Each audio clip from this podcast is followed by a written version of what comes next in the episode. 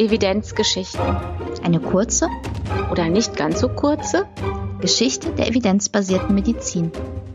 Herausforderungen und Erkenntnisse von gestern. Für heute und morgen.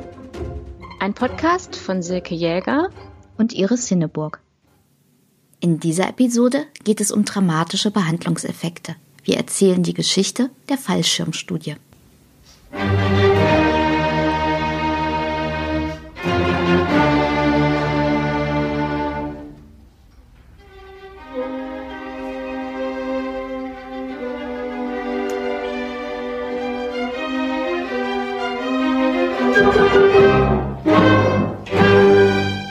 Wir befinden uns wieder einmal in Großbritannien. Am 18. Dezember 2003 erscheint im British Medical Journal eine systematische Übersichtsarbeit, die sich mit einer eindrucksvollen, wenn auch ungewöhnlichen Frage beschäftigt. Wie effektiv verhindern Fallschirme schwere Verletzungen beim Einwirken von Schwerkraft? Darin arbeiten die britischen Wissenschaftler Jill Pell und ihr Kollege Gordon Smith die bestverfügbare Evidenz zu dieser Frage auf. Trotz Suche in zahlreichen medizinischen Datenbanken finden sie jedoch keine einzige randomisierte, kontrollierte Studie zu ihrer Frage. Damit lässt sich also nicht zweifelsfrei bestätigen oder widerlegen, dass Fallschirme ein wirksames Mittel gegen Verletzungen beim Sprung oder Sturz aus großer Höhe sind. Deshalb gehört ihr systematischer Review mit etwas über zwei Seiten auch zu den eher kürzeren seiner Art. Wer jetzt stutzig wird und nochmal an das Veröffentlichungsdatum denkt, hat genau recht. Die Arbeit ist in einer der berühmten Weihnachtsausgaben des British Medical Journal erschienen. Darin werden humoristische Fragestellungen mit ernsthaften Methoden untersucht. Und der systematische Review ist eine Parodie auf alle Verfechter der evidenzbasierten Medizin denn die werden nicht müde darauf hinzuweisen, dass bestimmte Studiendesigns keine aussagekräftigen Belege für medizinische Behandlungen liefern. Dazu gehören zum Beispiel Studien ohne Kontrollgruppe oder vergleichende Studien, bei denen die Probanden nicht zufällig, also randomisiert auf die Gruppen verteilt werden. Und für Fallschirmer fehlen eben Belege aus systematischen vergleichenden Untersuchungen und erst recht aus randomisierten kontrollierten Studien. Es gibt also nur anekdotische Evidenz dafür, dass Fallschirme besser als keine Fallschirme schwere Verletzungen verhindern, wenn man sich aus großer Höhe schnell auf die Erde zubewegt. Pell und Smith treiben ihre Parodie noch auf die Spitze. Sie führen alle guten Argumente an, die man in anderem Kontext durchaus von Seiten der evidenzbasierten Medizin hört. Dass die Erfolgsquote von Fallschirmen gar nicht 100 Prozent beträgt und es damit Zweifel am Nutzen gibt dass bei der anekdotischen Evidenz vermutlich ziemlich viel Selektionsbias vorliegt. Also, dass sich diejenigen, die mit oder ohne Fallschirm aus großer Höhe abspringen, in ihrer psychischen Konstitution wahrscheinlich deutlich unterscheiden. Dass Sprünge aus großer Höhe sowieso überbehandelt werden und die Fallschirmindustrie vermutlich ebenfalls ihre Finger im Spiel hat.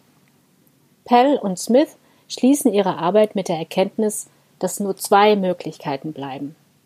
Entweder akzeptiert man, dass der gesunde Menschenverstand ausreicht, um Nutzen und Schaden von therapeutischen Optionen wie dem Fallschirm zu beurteilen, oder man sucht weiterhin den heiligen Gral und betrachtet Behandlungen als inakzeptabel, die nicht durch aussagekräftige Studienergebnisse belegt sind.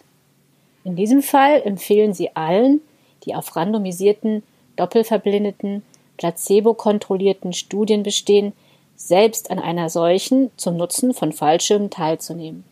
Auch auf die Gefahr hin, dass sie der Kontrollgruppe zugeordnet werden. Immerhin hätten sie so die Möglichkeit, mit einem Rums auf die Erde oder besser noch auf den Boden der Tatsachen zurückzukommen. Was ist von dieser Geschichte heute noch wichtig? Pell und Smith haben in ihrer Arbeit das Stilmittel der Überspitzung benutzt, um auf einen ihrer Meinung nach bestehenden Missstand hinzuweisen. Nämlich, dass man es mit der Forderung nach aussagekräftigen Studien bei medizinischen Behandlungen auch übertreiben kann. Das Beispiel der Fallschirme sollte deutlich machen, dass es eben auch Behandlungen gibt, die einen so eindeutigen Nutzen haben, dass man auf wissenschaftliche Belege verzichten kann. Die Frage ist aber, haben Sie damit recht? Beim Blick in die Medizingeschichte finden sich tatsächlich einige Behandlungen, die dem Fallschirmvergleich standhalten. Dazu gehört etwa die Behandlung eines Typ-1-Diabetes mit Insulin im Vergleich zu keiner Therapie.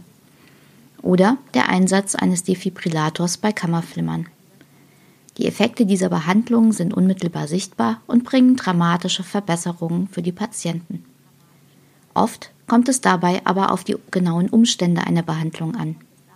Das haben wir bereits in unserer zweiten Episode gehört, als es um den Einsatz des Antibiotikums Streptomycin bei Tuberkulose ging. Befallen die Erreger die Hirnhäute und verursachen eine Meningitis, zeigt sich bei Behandlung mit Streptomycin ein dramatischer Effekt. Bei der Lungentuberkulose sind die Erfolge jedoch deutlich kleiner und auch viel variabler.